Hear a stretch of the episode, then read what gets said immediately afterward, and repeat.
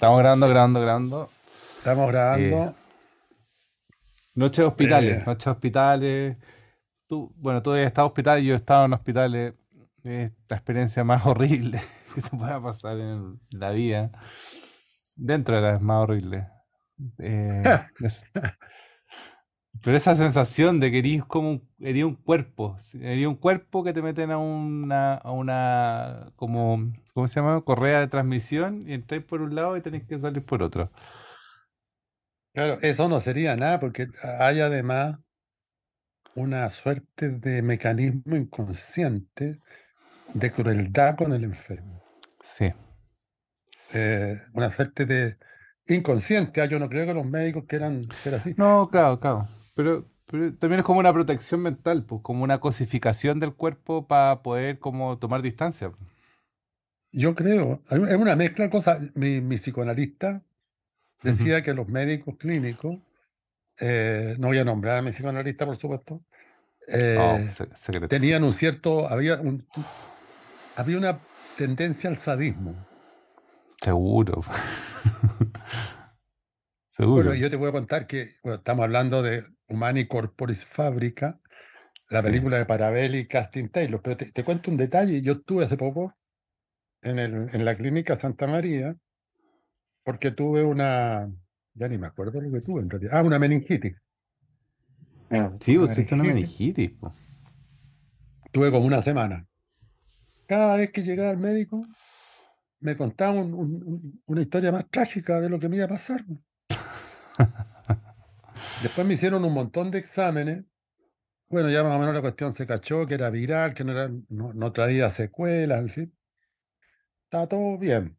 Pero, me dijeron, cuando hicimos el examen general de resonancia magnética, descubrimos tres pelotitas en el, en el pulmón que pueden ser cáncer. Me lo dijo así. Ajá. Entonces, hay que hacer otro examen y si las pelotitas brillan es cáncer. Si no brillan, estamos bien. Oye, el examen me lo hicieron dos días después. Esos dos días lo pasé pésimo. No, pues está ahí en tres días ahí en el limbo, eh, horrible. Y, y- y- y sí, es, es raro la, porque es una deshumanización muy, muy. Bueno, espérate. Estamos, estamos hablando, partimos hablando Hablemos de lo que estamos hablando. está- partimos hablando porque vimos una película que está en Movie, muy recomendable, de un grupo de, de- de cineastas que nos interesa mucho, que hemos, hemos hablado en clase sobre ello. Eh, eh, tienen relación con la antropología visual, se llama Varena Parabel y Lucien Casting Taylor. Eh, no, no son pareja, parece, pero han hecho en pareja muchas películas. No sé si son Él, pareja. él parece que le gusta trabajar con mujeres, ¿ah? No, ah, tiene y- varias y- películas hechas con otra mujer. no, pero con Verena Parabel ha hecho todas las películas. No, si hay otras más antes. Antes de, de Verena Paradel, no me acuerdo los nombres, pero miré y hay más que hizo con una mujer en Europa. Pues, puede ser, pero Leviatán y, y no, Caníbal esas son con son la con, Verena con con.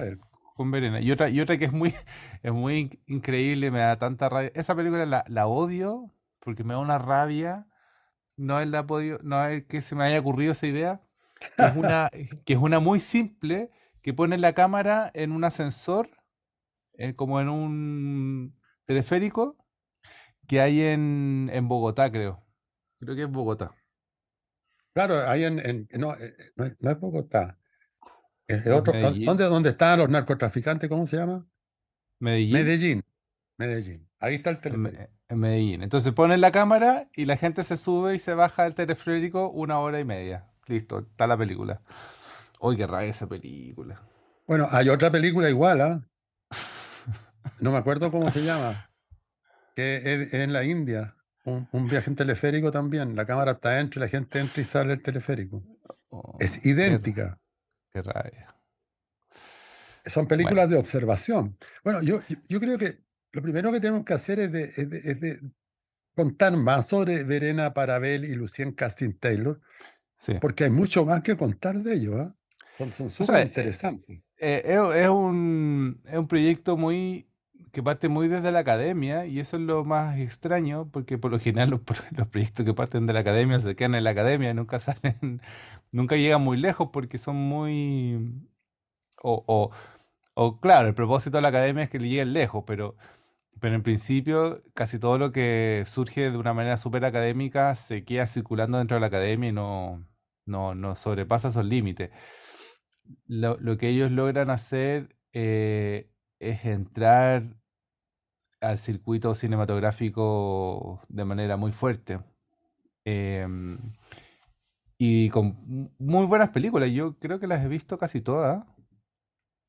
Hay una que se llama Grass, que uf, también maravillosa, eh, que es sobre unos ovejeros. No sé si tú la viste esa. No, esa no la he visto. Que siguen a unos arrieros de ovejas en Estados Unidos. Y, y claro, es una, es una tontera, pero mm, está, están, están bien, está tan bien planteada la estrategia de filmar. Y, y en eso ellos se, se basan en su trabajo. Buscar estrategias de filmación que poco tienen que ver con el cine, en verdad. Em, Leviatán es, es un viaje en un barco pesquero. Caníbal es como una entrevista a un, a un, a un caníbal. Y esta película, eh, La fábrica de los cuerpos, eh, de Humanicorp Corporis Fábrica, eh, es, no, no busqué mucho información, que no he tenido tiempo estos días, pero me da la sensación que es que pescan el material de archivo de los hospitales de Francia. Es decir, yo no lo- yo creo que ellos filmaron, fueron a filmar. Pero es que no podéis filmar, o sea, según yo, creo que no podéis Yo filmar también, dentro. pero, pero incluso yo leí que, fabricaron una camarita especialmente. Bueno, es yo, que yo, claro, es bien asombroso. porque, porque claro, no es. en hay, hay, yo creo que hay material que es archivo.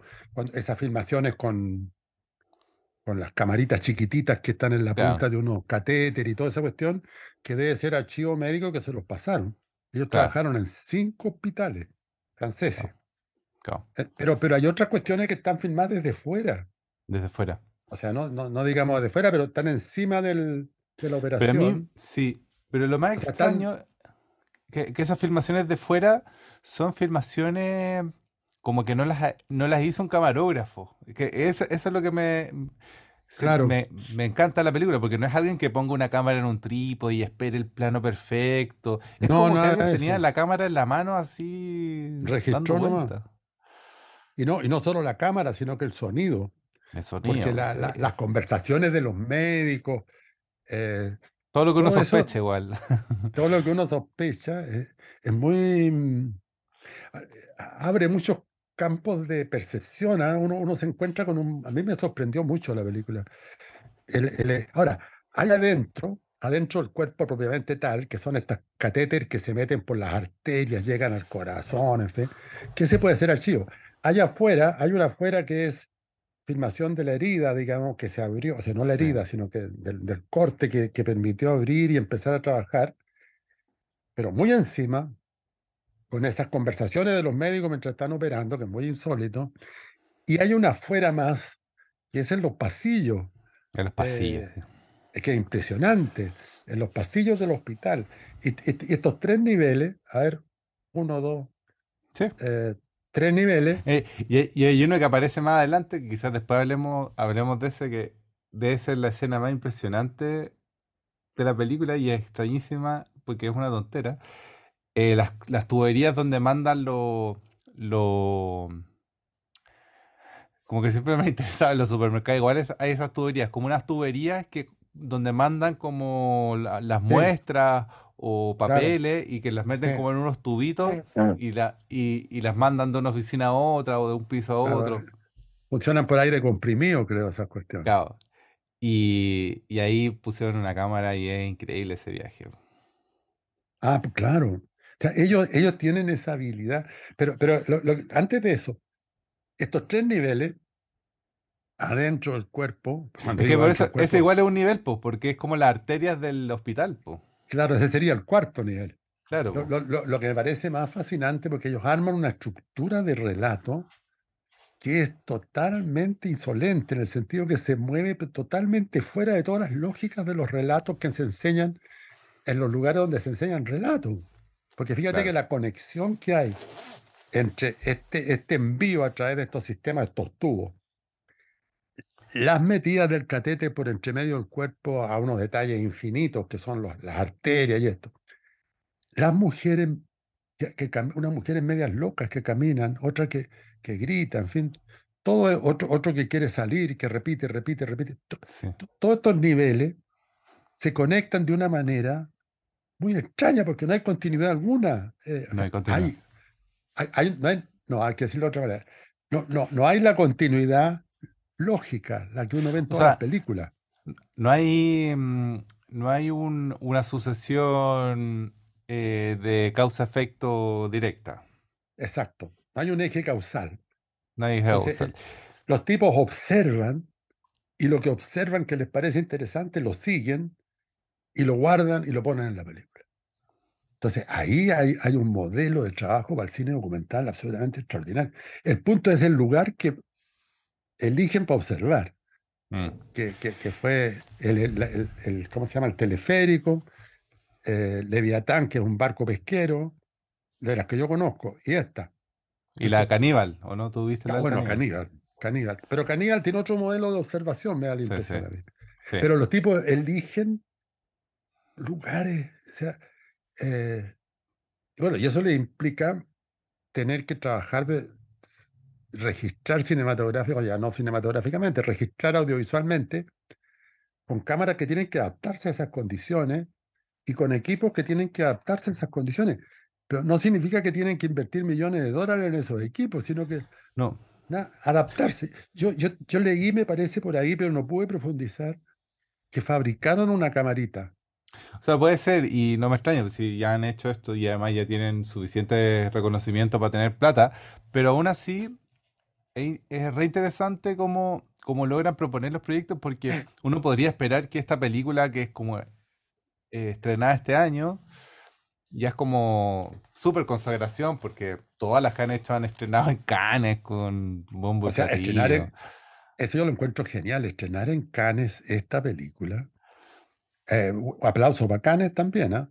porque esto es una película absolutamente excéntrica.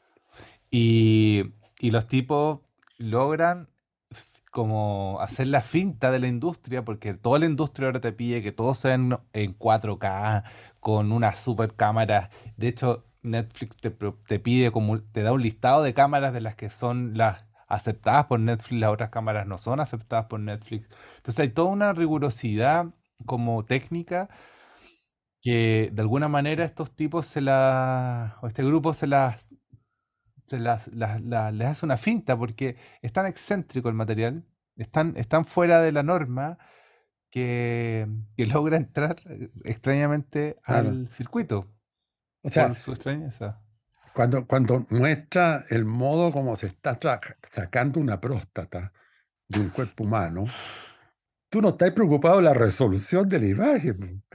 O si, o, si, o si la entrada de luz es correcta, si el contraluz. O sea, y, hay muchas imágenes que son de baja resolución. ¿eh? sí, sí, sí, Pero yo te quiero hacer una pregunta porque cuesta verbalizarlo. Yo se lo traté de contar a uno, a un, a mi, ¿cómo se dice? Al, hermano de mi pareja, que es doctor, de qué iba la película.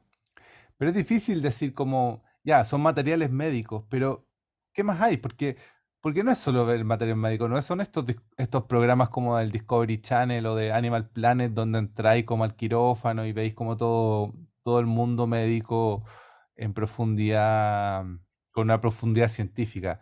Porque hay, hay, una, hay algo que no se puede mucho verbalizar que logra como instalar una mirada, un punto de vista sobre la, la medicina, ¿no?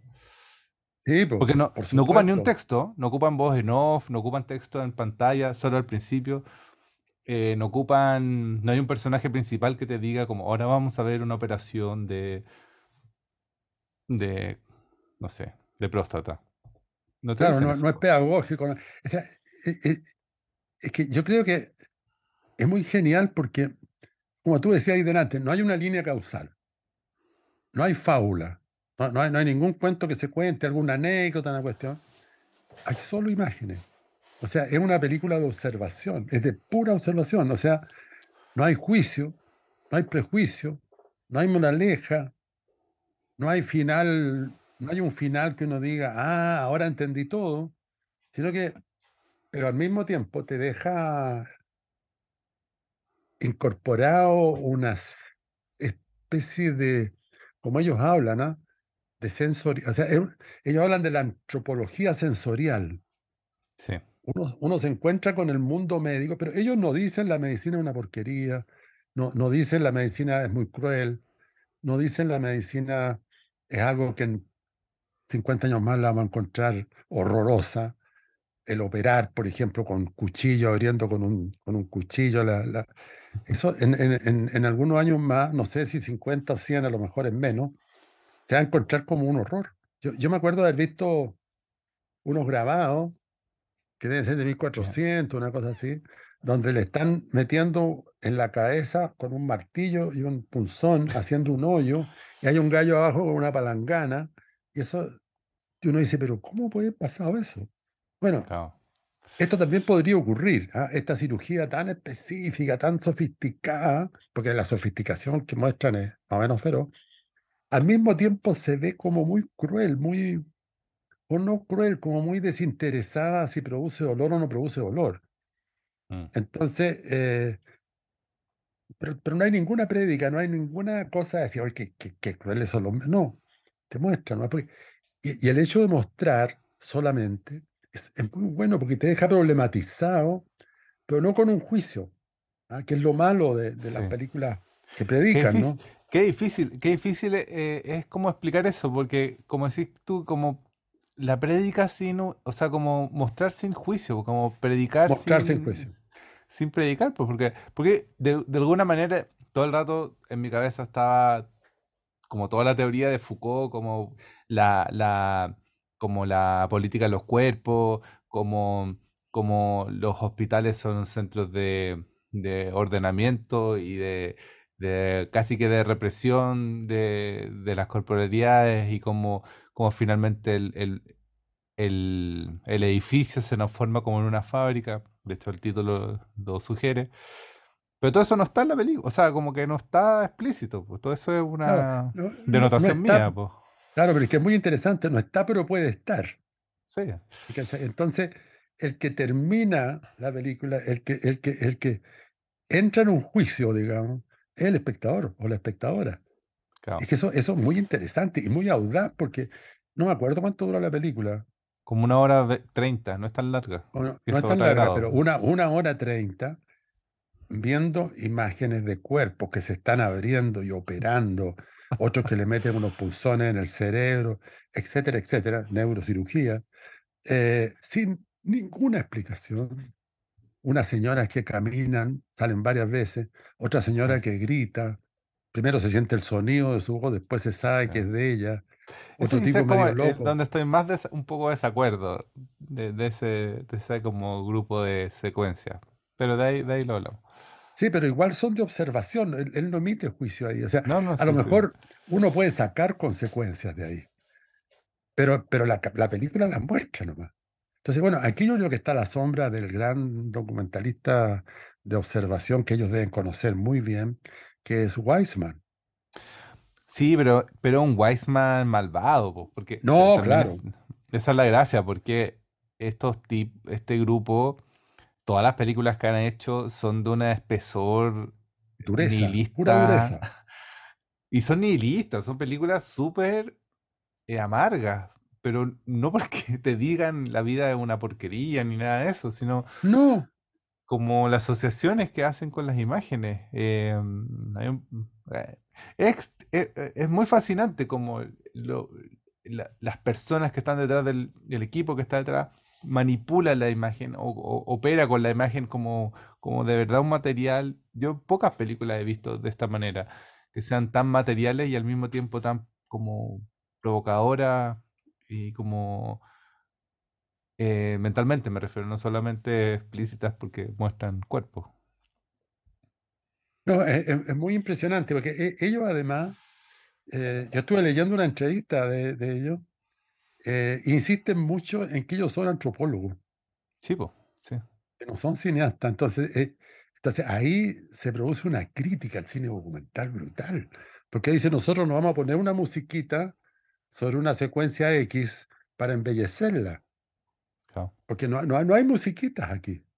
O sea, hay dos musiquitas que son musicotas No, puestas en unos lugares increíbles. Después, después hablamos de eso, pero Entonces, increíble. e- ellos son antropólogos que no es que sea antropólogos que se, se están transformando en cineastas, sino que son antropólogos que hacen antropología, hacen etnología, etnografía en realidad, con una cámara.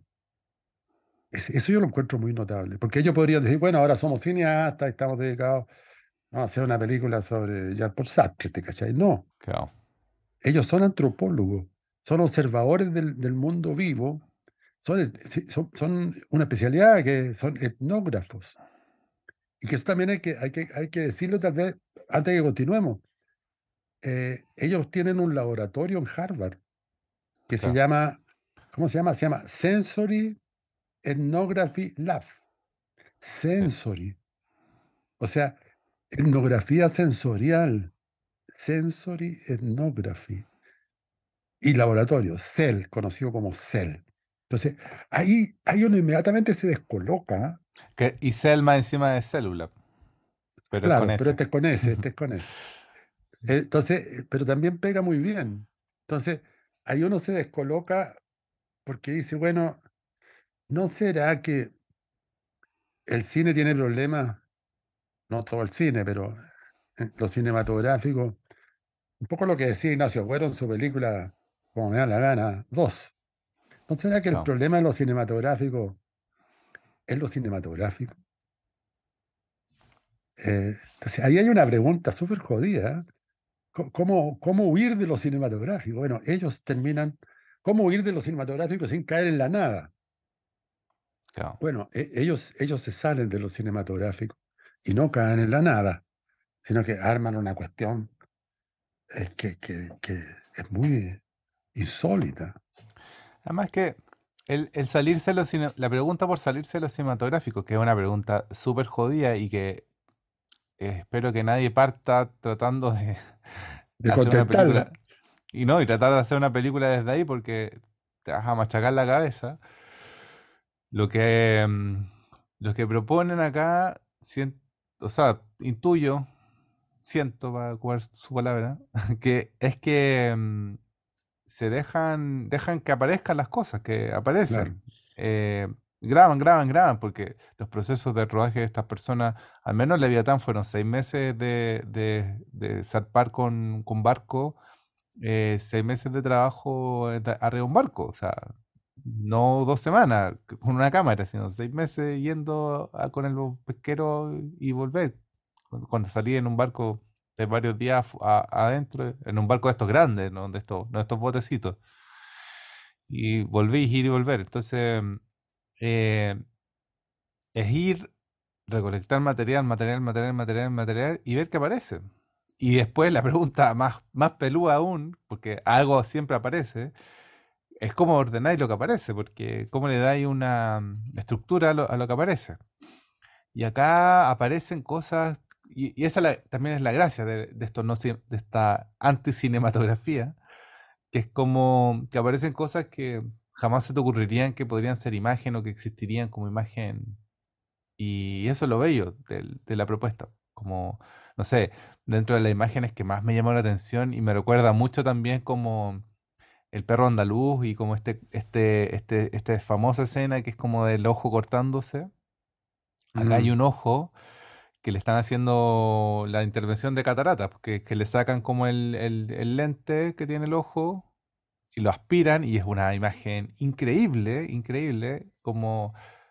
No porque no la hayamos visto, porque yo creo que igual uno la ha visto de cierta manera o sabe lo- cómo es un poco esa operación, que es que entra una, un una aguja y después entra como un- una mini aspiradora, te aspira toda la, la cuestión que tenéis dentro del ojo y después te inyectan un lente dentro del ojo. Es, es- es muy, es muy loco. Y es esto en un, en un. Primerísimo primer plano y tú como que estáis, mm, estáis viendo un ojo que te está mirando, entonces es una, una imagen súper tautológica.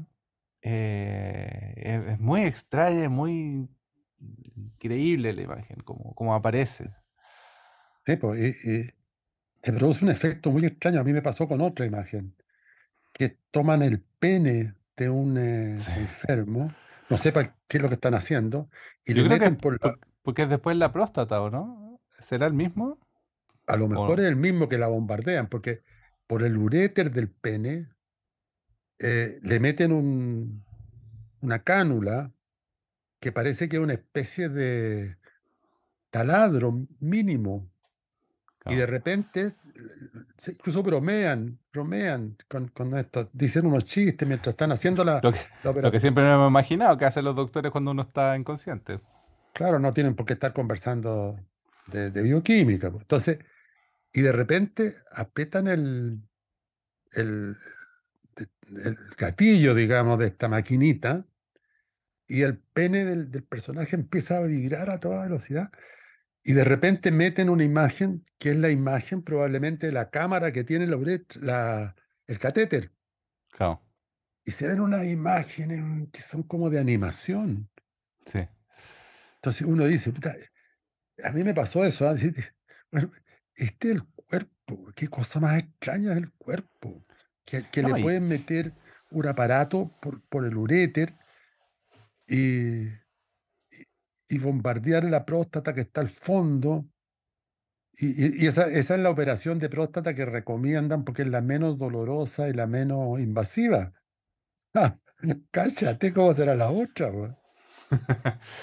Sí, ¿no? Y hay, y hay, y hay como, eh, no sé, hay como cosas sorprendentes. Parte con una operación del cerebro, que ya es, Esa, esa también es para morirse. es increíble, increíble, con la persona despierta, porque cuando operan el cerebro tiene que estar despierta la persona. Pero lo que más sorprendente de esa operación eh, es que cuando van como entrando, es bastante loco cómo va entrando la cámara adentro del cerebro, eh, como que es como una pared que de repente empieza como a abrirse, como que es, es muy extraño, es como una pared de carne que se, se abre y entra el- el- la cámara en, en sus pliegues y, y van a sacar un tumor, como que va entendiendo porque se van escuchando las voces y, y el tumor es, es blanco. Yo siempre imaginaba que los tumores eran negros, pues casi que tenían ojos así como y dientes malévolos. Y el tumor es como un algodón de azúcar. Como, Claro. de hecho, di- la persona creo que, dice, creo que lo dicen ellos sí, en pues, algún la, la- enfermera o el doctor dice es como el un algodón, dice. Sí, es impresionante. Muy impresionante. Ahora uno dice, ¿por qué impresionante? Porque aparece la precariedad del cuerpo, ¿ah? Pero al mismo tiempo aparece, creo yo, la inteligencia humana que se las ha arreglado para inventar todo este tipo de extrañeza que hacen posible que uno no, no se muera, por lo menos no se muera tan luego. Claro. Ahora, esa imagen que decís tú con la que parte, a mí me impresionó mucho porque Uno se lo espera. enfermo, el enfermo tiene una cánula un- un- metida, un tubo, digamos, metido en el cerebro que están seguramente estos sujetos en unas perillas espectaculares que se deben mover milimétricamente, en fin. Pero el tipo está despierto. Incluso le dicen, duele, ahí dolió un poco, dice. Y, ah, no, pero vamos a corregir al tiro, en fin. Entonces, tú dices, ¿cómo es posible? ¿Qué, qué cosa más extraña del cuerpo? Mm. ¿Qué, qué, qué, qué- cosa más, más curiosa también podría? Bueno, la película, volvamos al nombre de la película, porque yo creo que es muy importante tenerlo presente. De Humani Corporis Fábrica. Fábrica. Claro. ¿Fábrica de qué? ¿Qué fabrica el cuerpo? Deseo. Mm. Ahora, este, este, el nombre lo tomaron ellos, lo acabo de cachar, de un eh, anatomista o renacentista de 1514. Creo que fue el tipo el primer tipo que logró, imagínate lo que se ha avanzado, dibujar el cuerpo. O sea, no, no, no, no el cuerpo, sino que el, el interior del cuerpo. interiores. Hizo, hizo un estudio anatómico del cuerpo, hizo grabados con eso. Y eso creo que produjo un desarrollo de la medicina gigante porque él precisó un montón de cuestiones que estaban mal pensadas. Porque cuando, cuando uno mira el cuerpo desde fuera eh, y, después empezaron a mirar los cadáveres, la cuestión, nunca pudieron, yo creo, saber lo que se sabe ahora con estas máquinas. Claro, no, no. eh, o sea, la- el cuerpo es una abstracción súper extraña de millones de cosas que están pasando dentro, porque lo algo que viene muy de Deleuze o de estas teorías como más, más modernas, es que el cuerpo, la pregunta es si el cuerpo es una unidad. Sí, ¿El cuerpo es, eh, es una unidad o es una organización de, de cosas que están pasando? Bueno, hay varios sistemas que son autónomos. Creo que, creo que el, el- el- el sistema inmunológico es una teoría maturana, es autónomo. O sea, es- según Maturana, es un sistema inteligente, claro. el sistema inmunológico. Es impresionante. Entonces, cada vez uno va descubriendo más cosas. O sea, uno que no es un biólogo ni es- hay nada vinculado a la medicina, pero igual a través de lo que se lee por aquí y por allá, bueno, esta misma película, eh, cada vez uno va, va encontrando. ¿Quién iba a pensar, ponte tú, que te podían meter un fierro, no un fierro, sino que un, un aparato altamente sofisticado en el cerebro para sacarte un tumor y tú estar despierto, ¿te claro. Y, y que no te doliera o que te doliera muy poco, no sé. Pero da la impresión de que al tipo le duele muy poco, Claro, es como ir al dentista. como ir al dentista. Yo, yo conocí un, un neurocirujano, amigo mío, que estudiamos juntos veterinaria, después él dejó y se metió en la medicina humana, eh, terminó siendo neurocirujano.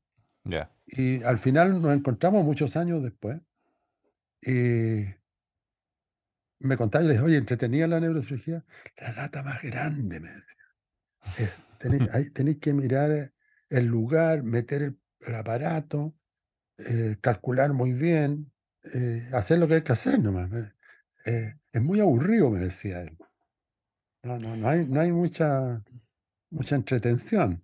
Bueno, que también, también pasa, y yo se lo critico harto a mi, a mi yerno, se dice, em, como, como que igual se, tras- se, se empieza a traslucir en la película de una manera muy, muy elegante, inclusive diría, como esta apatía que, que le pasa al médico, que al doctor, que es que, mm, sí, pues, porque un, un día que hagáis esto como una operación al cerebro y claro, debe salir súper, eh, no sé, como extasiado, me imagino, cuando la Claro. primera vez que operáis o, o la primera vez que, que te resulta bien una extracción de este tipo. Pero si estáis haciendo 3 o 4 al día, todos los días de tu vida, durante 20 años, eh, no, no- No es no pega. No hay una mente que no se abstraiga de esa cuestión, como...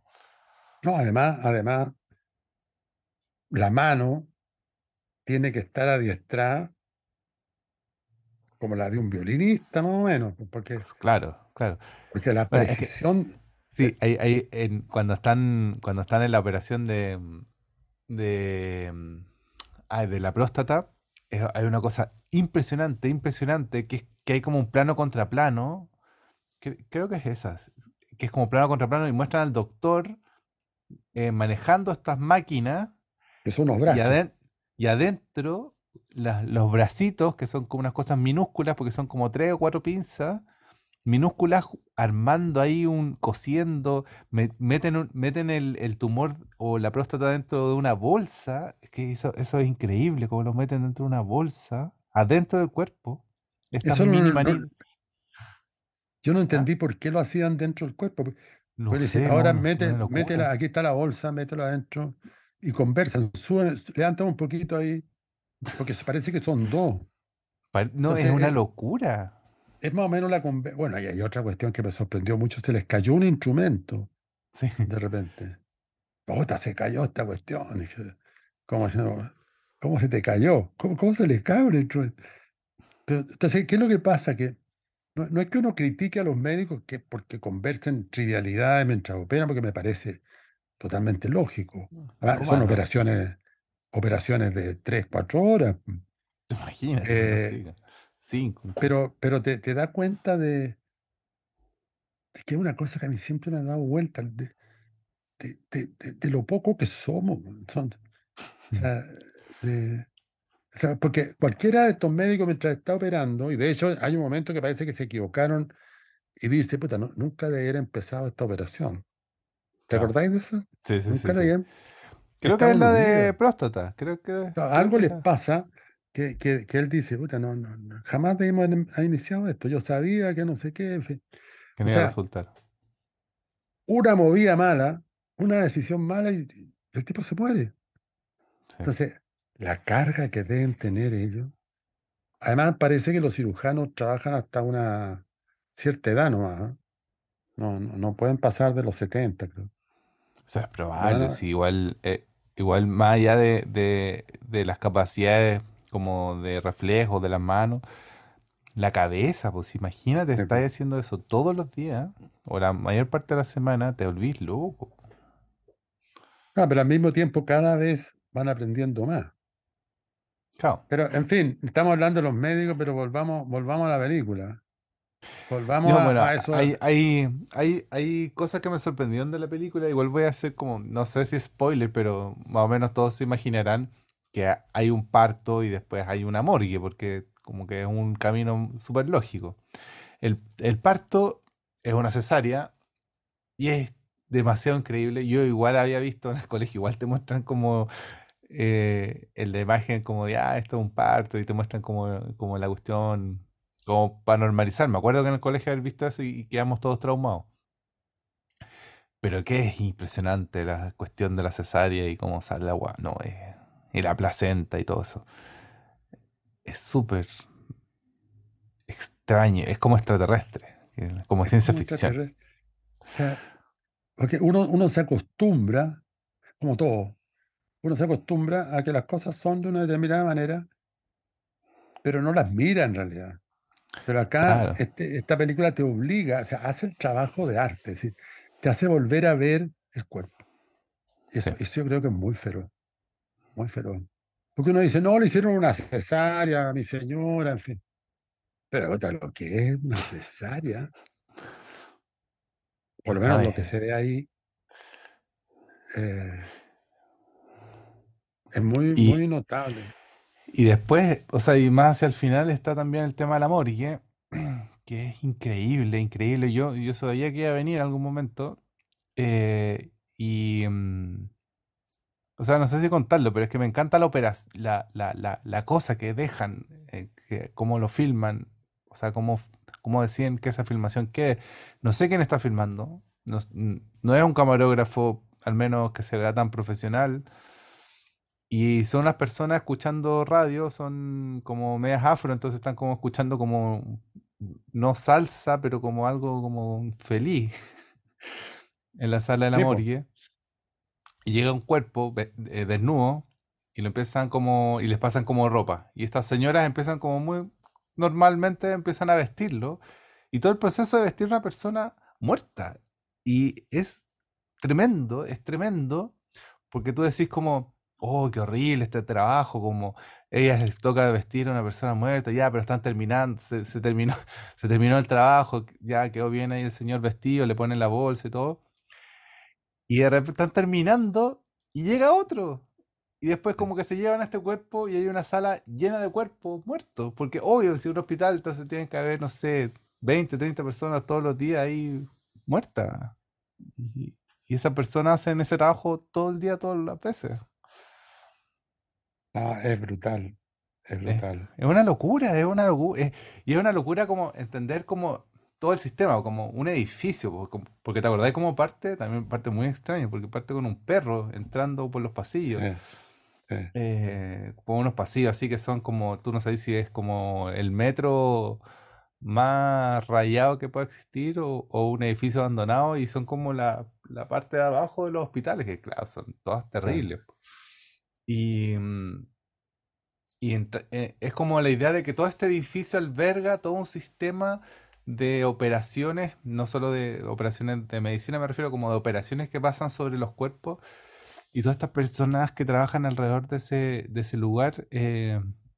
eh, es súper, es como hacer un zoom back y, y como mirar toda la estructura social de una institución y, todo esto sin, un texto, sin un diálogo, eh, como dirigiéndote la reflexión. Lo, fantástico es cómo el cine de observación, que en un tiempo fue un poco abandonado, en los 70, porque se encontró que era que no cumplía la función crítica, eh, retoma con una fuerza brutal, no solo en esta película, pero está volviendo de una manera muy, potente. ¿ah? Cómo la, Sí, obs- la pura observación eh, construye juicios que no son, o sea, permite que el espectador construya juicios. No, no, es, no es el juicio que impone el, el director, ¿te cachai? Que- sino que el director lo que hace es poner a disposición unos ciertos materiales que él registra eh, y los pone en un orden de específico para que quien vea eh, se, podríamos decir, se sensorialice sí, con respecto a las cosas. Por eso me gusta el nombre, ¿ah? Sensory Ethnography Lab, o sea, etnografía sensorial.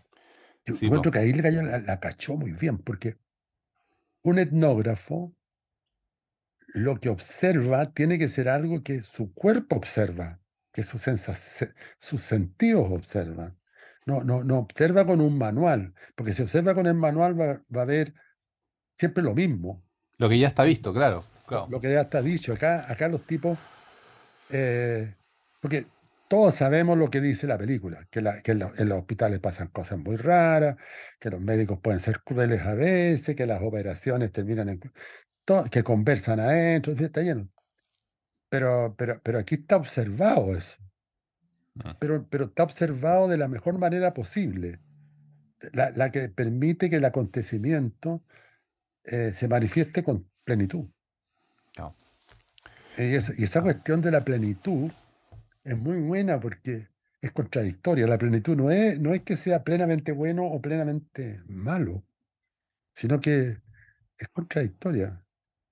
Eh, hablábamos el otro día de, de esta palabra, la leí hace poco de los Aymara, de los Aymara, que no dicen bueno. El, el- el- el lenguaje Aymara Creo no tiene la clase. palabra, la palabra buena, sino que dice posiblemente bueno. Y la palabra mala, posiblemente mala. Aquí esta película es posiblemente crítica ¿ah? claro. a la medicina, pero también es posiblemente a favor eh, y, a- y- de la medicina y, pos- y posiblemente admirativa de, de toda esta tecnología que hace posible que la gente no muera o que, o que- o que se demore más en morir, no sé, que aguante, Mm. digamos.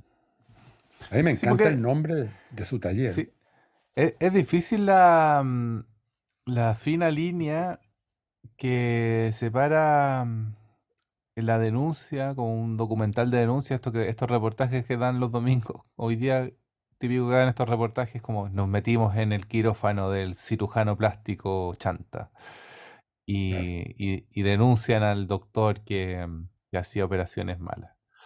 Eh, pero no, no cae en eso y logra, logra meternos en una, en un espacio súper, voy a ocupar esta palabra difícil de moda, li- liminal, como que está entre, eh, esto que está como entre medio de, eh, no solo en, en el, en el- en lo- en la crítica y no crítica, sino que está entre medio del cuerpo y no cuerpo, porque esa es la, esa es la gran gracia también, como, como, disex- como una película se vuelve anatómica en tanto disecciona y, di- y, y- y- y hace compartimientos de, de las cosas que va diseccionando, porque vamos por la cabeza, después vamos por, eh, no sé, un interior, después vamos por un nacimiento, después vamos por un, por un pene, después vamos por la espalda, que, que increíble, después vamos por un cáncer.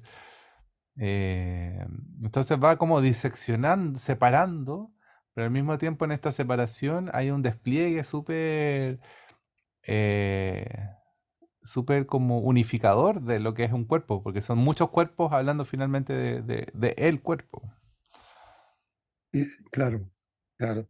Y, y una película que, que se mueve en el espacio del cuerpo, en, en espacios del cuerpo que uno nunca ve, que son los interiores del cuerpo, eh, sin hacer ningún comentario, y, pero al mismo tiempo lo remueve a uno y lo hace pensar en mil cosas. Yo, yo pensé en la muerte permanentemente, es decir, en, en la me estoy poniendo dramático, pero es un tema que uno siempre elude, la inevitabilidad, así se dice, ine- Sí, inevitable, de lo inevitable que es la muerte. Eh, y, y- y claro, y de lo, de lo maravilloso que, que existan lugares donde hay especialistas muy sofisticados que le hacen pelea para que no ocurra esto que va a ocurrir de todas maneras. En algún momento, a lo mejor, la operación lo va a salvar, pero en unos años más no, no, hay, no hay vuelta. Entonces, eh, yo, yo siempre pienso que en, en el- los humanos somos verdaderos héroes. Que, que trabajamos en función de solucionar cosas que no se van a solucionar nunca, por lo menos individualmente. Sí, me, Eh, eh, me, me acor- me acordaste de... mm, Ay, de una cuestión... Estoy, buscando el nombre de, de un personaje que probablemente lo cacháis. Sigue nomás, sigue, sigue. no, que me estaba acordando también, bueno, a mí me, me- me- la película me, me- me- sorprendió, me- me dejó temblando, fíjate, a mí no me pasa muy a menudo eso, pero, pero me dejó como temblando en el sentido de que uno se encuentra con, con su fragilidad también, ¿ah? Yo encuentro que, que, pero tampoco lo pone él, los pone en ellos esa fragilidad como algo dramático, sino que eh, como algo que así nomás. ¿Qué querís que, es como que te dicen, ¿qué querís que te diga? ¿Qué querís que te diga? Si esta cuestión es así nomás. Somos, somos un conjunto de venitas y de musculitos y de membranas y de cosas que se pueden acabar en cualquier segundo, ante Eh, cualquier eventualidad, digamos. Ya, pillé, pillé, el nombre, pillé el nombre. Francis Alice, que es un, que es un belga que, que está medio radicado en, en, en América, México, que hace performance, video arte, probablemente lo cacháis. Francis Alice, Francis Alice. No, no, Y, hizo un, que como tú dijiste, como esta paradoja de- de- del doctor tratando de salvar a las personas, tiene un trabajo que, que me, me, me- encantó, que se llama La paradoja de la praxis, qué y es buen él, nombre. la paradoja de la praxis, y es él, es un video, la- un- pero es más o menos largo, pero un video arte, de él empujando un, un cubo de hielo gigante, o sea, de, de un metro por dos metros, un cubo de hielo grande, empujándolo por la Ciudad de México hasta que se derrite. Entonces, todo el video se va derritiendo un poquito, un poquito, un poquito. Qué Dura como, buena. dura como un día, yo creo, la, o un mediodía la performance. Pero está grabada en video, entonces está- ahí está, tiene cortes. Pero es claro, pues es, es ir empujando esa cosa imposible que tú sabes que se va a acabar. Sí, Como, sí. como esa paradoja que tiene el hombre, el hombre, la humanidad, como de, del hacer, sabiendo que no hay, no hay, no hay esperanza, entre Una- comillas. e- e- esa, esa gente que dice, este edificio va a ser eterno. Eterno hablamos de 50 años, 100 años, pero en 500 años, posible. po. O sea, el. Imperio Romano yo creo que se planteó, eh, no solo los romanos, está lleno de, en, en la historia de la humanidad de culturas que se plantearon ser eternas y que, que se acabaron, ¿no? Eh, claro, la paradoja, ¿eh? Qué buena la, la performance. Franz, ¿cuánto me dijiste que se llamaba? Alice. Es de los 90, finales de los 80. Hizo uno que es con zapatos, que se llama zapatos metálicos y como que caminaba con unos zapatos que tenían imanes y recolectaban en sus imanes puras basuritas de la calle metálica. Tiene ¿eh? va- varias obras de ese tipo que son muy como sencillas, como, Son como, sencillas, pero, pero abren un forado. sí, pues, y y solo de contarla, solo contarla ya te solo de contarla, ¿cómo un... será verla? Claro, Ahora, el, el- el- el- tema de lo paradójico que, que, que- que dan cuenta estas películas tiene que ver con la idea de, del- lo- paradoja, dox, doxa, es la doxa. O sea, claro, algo que está, está fuera de la doxa, está fuera del sentido común. Entonces, empieza a poner, porque el sentido común es que estoy enfermo, voy a ir a operar, voy a estar en cama tres días y voy a salir y súper bien, gracias doctor, que este gallo es muy buen cirujano, me sacaron la vesícula, está lleno de, la doxa maneja todo este tema de la medicina, del cuerpo, de todo, con una naturalidad que solo puede tener quien no, quien no se ha salido de eso, quien no ha mirado en serio, digamos, claro. que sería lo para, lo que está fuera de la doxa. ¿Y qué es lo que hacen estos gallos? Este, estos gallos, digo yo, esta señora y este caballero, ¿no? la, la. Este, la, este la grupo. este grupo, porque hay otro más que no me acuerdo el nombre, No, eh, claro, y, y también operan de manera más, siento yo que, claro, son como los directores, pero deben operar de una manera más eh, horizontal, porque el material, la cantidad de material que deben conseguir en, en un par de años de rodaje debe ser infinita. Claro, y se ponen de acuerdo, se ponen de acuerdo y trabajan, este proyecto lo trabajan estos dos, este otro proyecto lo trabajan estos dos. Bueno, Claro, deben tener mucha plata detrás, porque las filmaciones son muy baratas probablemente, esta, esta no sé si tan barata, pero cuesta estar seis meses arriba de un barco, por ejemplo, en el caso de Leviatán, sí, sí. si tenéis familia tenéis que conseguirte el billete de pagar el arriendo y todas esas cosas. No, y, te- y tener unos montajistas, tener un grupo de editores que... Claro, pero to- todo eso te lo podríais conseguir gratis. El problema es que tenéis que tener un sueldo mensual para vivir, ¿te cachai? Sí, Ahora, ellos, ellos insisten mucho, no, no sé si todos, pero las entrevistas que leí, que son académicos, que son etnógrafos. Eh, sí, no, no, han querido pegarse la pasada para el cine, sí. aun cuando hacen un cine, eh, un cine que desmonta el cine. ¿eh? Son, son, Sí, eh, son tan experimentales, o sea, terminan siendo tan experimentales que hacen una crítica al cine documental, no a todo, pero a mucho, muy fuerte. ¿ah? Muy, muy- y, además muy bella, muy bella el, desmontaje porque están las, logran poner en escena las dos cosas al mismo tiempo, porque la imagen es representativa y figurativa, pero al mismo tiempo es súper abstracta. Es decir, yo lo que, lo que te contaba cuando metían la cámara en, los tubitos para meterse en estos tubos de, de mensajería, donde, donde envían una muestra, una muestra a un lugar a otro, es el espacio exterior, no sé, es entrar a un agujero negro, es, eh, tiene una, una componente abstracto increíble, además que hace, hace rima o eco con la idea de los catéteres. Entonces, eh, hay una explosión como semántica de, de las imágenes que es demasiado, mm, es demasiado bella y, y súper ambivalente, entonces significa dos cosas o tres cosas al mismo tiempo. Y eso, eso es súper complejo de ponerlo en escena, porque claro, la imagen siempre significa muchas cosas. ahora ellos tienen muy claro eso, ¿ah? Porque mira, aquí tengo una entrevista donde, no, cu- no sé cuál de los dos es, ¿ah? porque parece que están los dos ahí. Ya, Eh, dice que no- eh, promovemos combinaciones innovadoras de la estética y la etnografía, las dos cosas. No nos vemos a nosotros mismos como maestros o cineastas, sí como partícipes. Por eso quisieron subirse al barco cuando filmaron Leviatán, a estar ahí. claro. Y eso, eso y es muy bonito porque dicen, y esto de no verse ni como maestro ni como cineasta, es lo que tratamos de hacer con nuestras películas y también cuando damos clases en el laboratorio. O sea, cuando, cuando son maestros tampoco se sienten maestros completos, te fijas, sino que ahí se sienten como Claro, es que, es tampoco, que tam- Mira, aquí termino, con esto termino para, no perder la idea. Tampoco filmamos o enseñamos con ninguna metodología.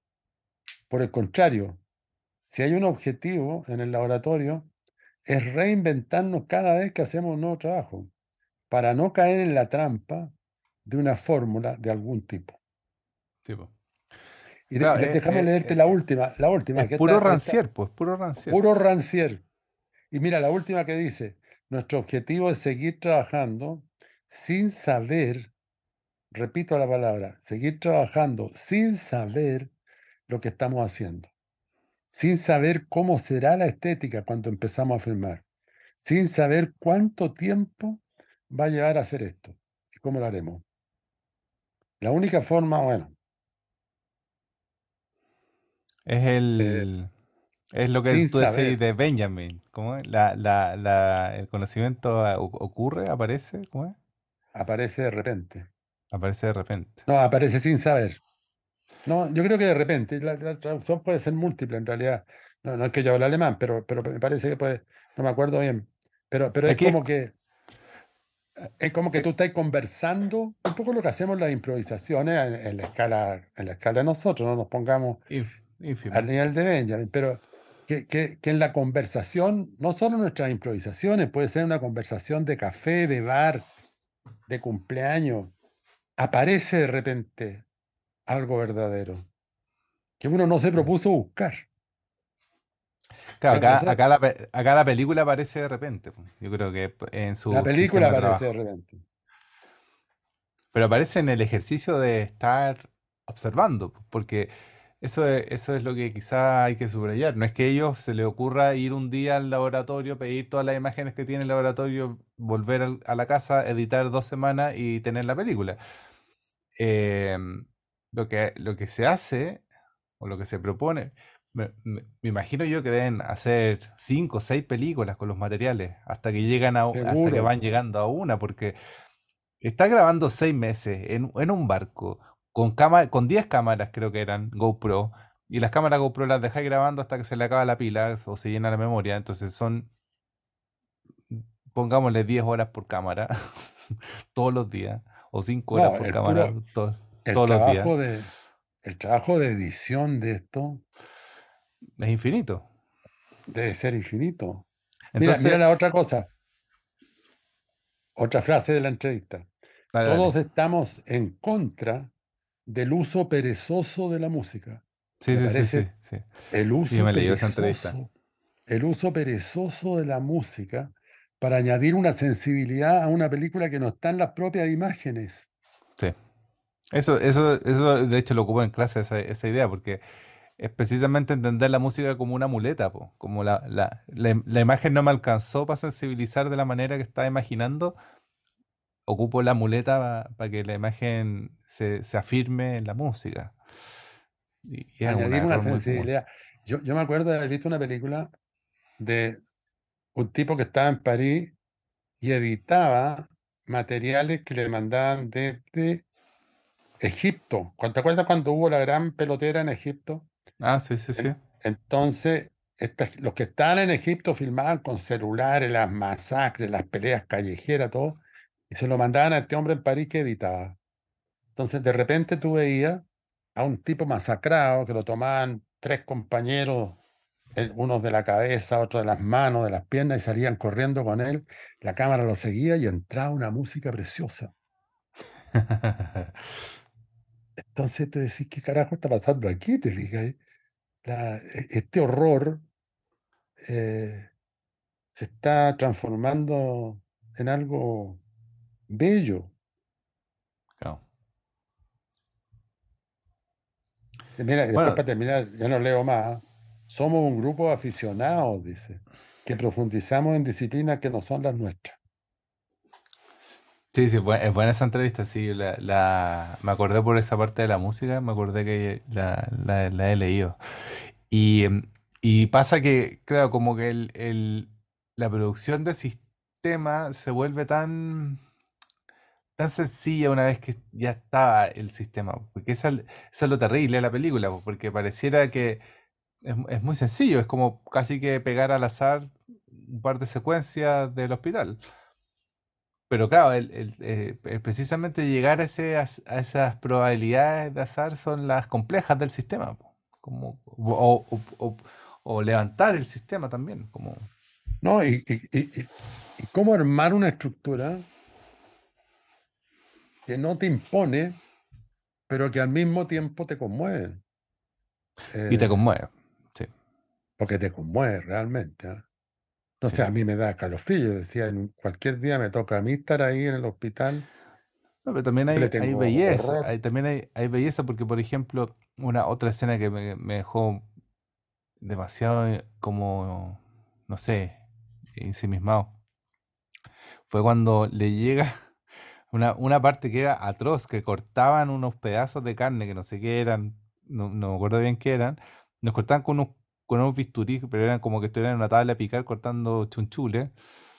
Y después se los lleva como a otra doctora y la doctora empieza como a revisar a ver, si- porque creo que era una biopsia. Entonces tenía que revisar si habían tumores cancerígenos. Entonces la doctora alegaba, pero mira, si en esto no se ve nada, está mal cortado, está lleno de sí. hoyos. Y uno ve unas imágenes como unas galaxias así impresionantes de colores fucsia y, y morado y azules. Entonces sí estoy viendo el espacio exterior, estoy viendo mm, la galaxia Andrómeda, así, y, y no es... O sea, eh, claro, y, y todo eso está en tu cuerpo, o, o en el cuerpo de otro, pero, pero todos esos cuerpos. Sí, O sea, eh, eh, empezar a darse cuenta del- de, cómo, es- qué es lo que, ah, no sé cómo explicar, todo lo que somos, que son puros pequeños armados de unos materiales muy raros que están cubiertos por esta piel que nos transforma en personajes que se pueden mirar. ¿ah? Y se pueden mirar porque estamos acostumbrados a mirarnos y porque tenemos una convención de que este o esta es bonita, este otro es feo. Pero, pero, o sea, hay algo monstruoso ahí en el cuerpo interno que, como uno no está acostumbrado a verlo, nota lo monstruoso. claro, Si no estuviéramos acostumbrados a ver el- la parte externa del cuerpo, también la encontraríamos monstruosa probablemente. claro. Ahora, la, la- la Claro. última La, cosa la que be- dice la ahí, belle- la belleza de acostumbramiento, decís tú. claro, claro. O sea, no, no sé si la belleza al menos, pero, pero uno se empieza a acostumbrar. O sea, si todos tuviéramos un solo ojo eh, y, y hubiéramos vivido siempre con gente que tiene un solo ojo, el tener un solo ojo ya no es monstruoso, ya, pues, Claro, parte de- claro. Pero no sabemos que al, al interior del cuerpo te- sí somos monstruosos. O sea, no, no es que seamos monstruosos. El interior del- del cuerpo es tan otro que aparece como algo monstruoso. Sí, pues, es que como a mí me pasó también otra, otra idea que me parece así mm, tremenda, es que eh, adentro del cuerpo están todas estas cosas, estas vísceras, estos, estos mecanismos, y estamos separados del mundo por una telita en relación al, al cuerpo tan delgada y tan pequeña, o sea, como la piel y el músculo, pero la piel principalmente es una, una telita que nos separa de los otros que es, tan ínfima, no sé, como que también me acordaba la idea de membrana cuando tú cuando hablabas en clase sobre relato, que es toda esta, esta masa de víscera eh, se mueve y piensa y, y- y se emociona y todo, pero es- estamos realmente separados unos de otros por una tela que mide no sé cuántos milímetros. Milímetros. No, hay, hay otro momento también que me acordé ahora que tú estás hablando de eso, que el tipo pide, porque se- hay una hemorragia. Entonces le dice, "Mm, no sé cómo es la palabra exacta, pero es una especie de aspirador, aspirador de sangre, para sacar la sangre que se está acumulando. Dice, pásame el aspirador. "Oye, esta cuestión está mala, le dice el otro. Hace tiempo que deberíamos cambiado este material. Ya, ahí lo arreglé, toma. Sí, sí, eh, eh, están, mm, para, para, para estos personajes que están todo el día en esto, el interior del cuerpo no es monstruoso. No, claro, es, es claro. parte de- Entonces, la, la- pero pero la otra cosa de la que no hemos hablado eh, son los tres, hasta donde recuerdo, momentos de exterior. O sea, de exterior de cuerpo humano, digamos. hay esas señoras que caminan como queriendo irse, pero salen como tres o cuatro veces. sí, una, sí, sí. una O sea, hay, está hay un- una intención, hay una intencionalidad ahí. Em, sí, yo lo pensé, me, me- me complicó un poco porque es como lo- las únicas personas que aparecen y son personas que están con algún problema de, de es demencia, psíquico, claramente. claro, Sí, cla- están en un, en un psiquiátrico o algo así. claro. Pero, Y el tam- otro, pero, el- también, ap- pero también aparece el pasillo, como que e- esa es la otra, como, como la alegoría que está ahí dando vuelta, que es como estos cuerpos dando vuelta por pasillos, que al final dentro de nuestro cuerpo somos igual puras tuberías conectadas con otras cosas, entonces igual hay, hay una, hay una cosa material. Pero es extraño ver una sí, persona en el, en la película. sí. Y después está la, la otra señora, porque de repente, de repente se siente un ruido, o sea, un aullido de Claro, que dolor uno piensa que es como un animal. Claro, y de repente, plum, hay un corte, porque ese aullido se siente en otro momento, en- con otras Sí. Y de repente aparece una mujer que es la que está dando ese aullido. Pero no es de dolor, es de, no es de dolor, es como No, de, es como de un estado mental nomás. es un estado mental. Entonces, claro, tú tienes razón ahí. Y después está el otro tipo también loco que quiere irse Claro, y que repite palabras, repite frases. sí. Entonces, son tres momentos que como que, como que no hacen sistema con, con lo otro. Pero, pero yo creo que sí hacen sistema. O sea, son como la- los que siempre hablamos, las, las piezas sueltas. Son las piezas sueltas que permiten eh, hilvanar otra línea que no se va a hilvanar en esta película, pero que está, está pendiente. Sí, Oye, son, son cuarto a las 10. ¿Cómo andamos de, de hora? sí, sí, sí, deberíamos ir cerrando. Bueno, yo, yo para cerrar te quiero leer otra, otro pedacito de la entrevista. Yo quedé entusiasmado con la entrevista. Sí. Dice lo que Esa nosotros está, hacemos. la buscáis en internet y está, ¿eh? Eh, no es Sí, difícil está en internet. Lo que nosotros hacemos es tratar de ampliar. Mira, esta es muy brutal porque son muy críticos del cine documental ellos. Siendo antropólogos, ¿eh? Claro. tratar de ampliar el limitado repertorio de estilos que son sancionados por los guardianes morales del documental. Cáchate. Ampliar el limitado repertorio de estilos que son sancionados por los guardianes morales del documental.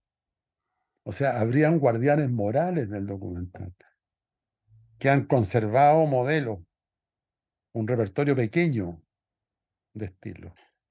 Es que esa es la, esa es la palabra, el repertorio, cómo un repertorio se va... O sea, de hecho, contemos que no grabamos el día que íbamos a grabar porque vimos una película que no nos gustó tanto porque era un documental que, que podía ser bueno, que era de, de Buster Keaton, hecho por Peter Bogdanovich, pero no creo que haya sido eh, hecho por Peter... eh, Creo que fue un encargo que lo hizo un ayudante de Peter Bogdanovich. claro, él lo firmó nomás. Es Claro, una película, como es una película de como los televisión. arquitectos que firman, Claro, firman los planos. es una película de televisión. Estamos hablando de El gran Buster Keaton, de Peter Bogdanovich.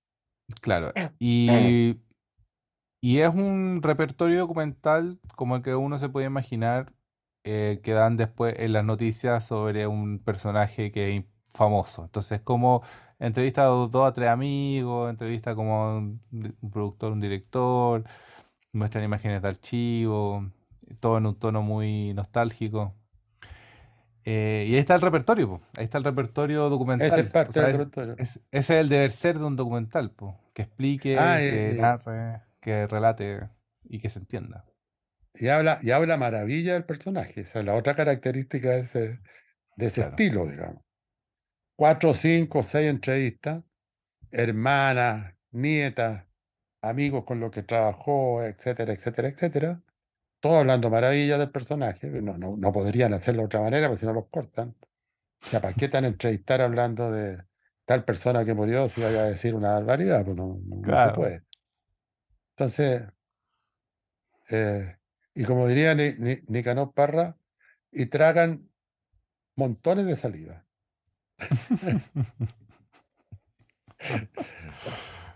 Y tragan montones de saliva. No, no es montones, no usan la palabra montones. Cantidades, eso es. Y tragan cantidades de saliva. Claro. Ese, ese es uno de los, es uno de los estilos de, de este repertorio del cine documental que, que está protegido por estos guardianes morales. ¿ah?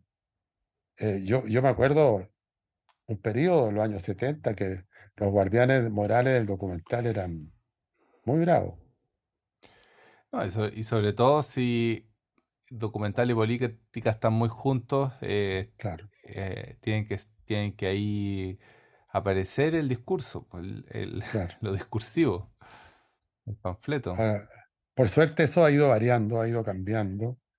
Y hoy Claro, día eh, nadie se pregunta si eso es documental o no es documental. claro. El, el- el Nacho Agüero me contaba que con notas por una película, el último documental de Agüero, que es muy bueno, eh, le, le cuesta ir a festivales porque no, no entra en ficción, porque no es estrictamente ficción, pero también le está costando entrar a documental porque tampoco es estrictamente documental. Y esa es la gracia que tiene esa película, creo yo. claro, pues la ambigüedad que tiene. La ambigüedad que tiene. Bueno, ¿y cómo vamos a, qué frase vamos a poner? Eh, no sé. Una, una célula del cine. Algo Eh, con célula membrana. ¿O solo somos un grupo de aficionados? Ah, bueno, No, ¿te acá hay otra mejor. ¿Te gustó? Estamos, est- o- o- estamos en contra del uso perezoso de la música. Bueno, tiene una canción que no quiero contar mucho. Tiene una canción al final y, y una escena final que no me la esperaba. Increíble, increíble. Eh, un final, o sea, también un final que, que no, no es que aparezca un cuerpo reventado ni nada. Un final súper, súper poco eh, que no se te ocurriría cu- que venía. Y me encantó. O sea, me encantó como, como cierra, como, como vuelve la humanidad a estas personas. Sí. No, no existe un dogma, también dicen en la entrevista. Pero son todas frases muy comunes. ¿eh? Hay que leer la entrevista completa para que, para que se entienda exactamente la... No, no, no, no se me ocurre qué poner. ¿eh? Pero habíamos visto una que podía ser lo perezoso de la música. Sí, porque yo creo que dispara por otro lado. Tiene que ser algo con, con Sí, el quirófano y cuerpo. eh, el- algo, una, una palabra que tenga que ver con el cuerpo. Donde hay cuerpo hay Bueno, estamos, deseo. estamos en Corpus Christi. Viene ahora Corpus Christi.